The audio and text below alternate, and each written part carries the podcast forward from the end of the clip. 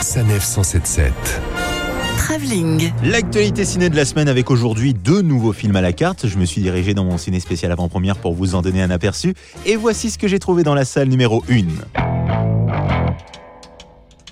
Bien sûr, Guy Ritchie, c'est Aladdin, Sherlock Holmes pour ses films les plus récents, mais c'est également un homme qui adore les films de gangsters, on pense à Snatch, on pense également à Rock'n'Rolla, et ce réalisateur revient donc à ses premières amours avec ce film The Gentleman qui vous propose un casting 5 étoiles avec notamment Hugh Grant, Colin Farrell ou encore Matthew McConaughey qui joue ici un personnage très peu recommandable. La Marie-Jeanne, c'est mon péché mignon.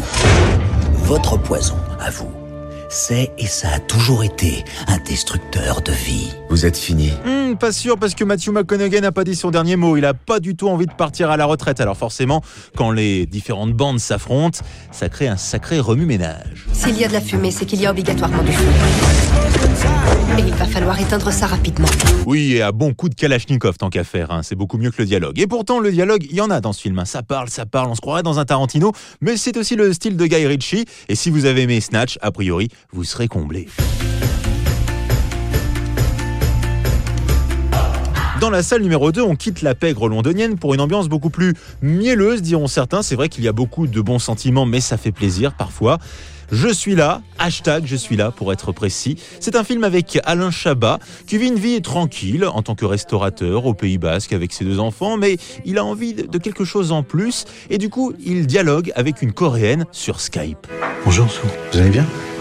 Ça va bien, Maxley. Tu t'habilles différemment, puis tu changes tout dans le resto. C'est quand même que tu refermes des cases de temps en temps. Bah oui, ses proches commencent à se rendre compte qu'il est plus vraiment dans son état normal. Hein. Faut dire qu'elle lui a bien tapé dans l'œil, la petite Sou. Alors tout d'un coup, il prend sa décision. Oh David, je vais en Corée voir la cerisier. T'as décidé ça comme ça là?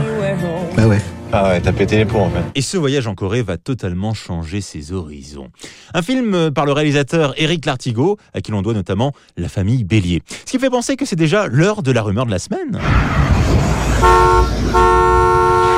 Eh ben vas-y, bouge là ta rumeur une rumeur folle est en train de circuler concernant The Mask. Il pourrait y avoir une suite avec, tenez-vous bien, pourquoi pas Jim Carrey. Et figurez-vous que ce dernier ne ferme pas la porte. Tout dépend du réalisateur, de l'histoire, mais ça pourrait peut-être se faire. À suivre donc. Bon film Retrouvez toutes les chroniques de Sanef 177 sur sanef177.fr.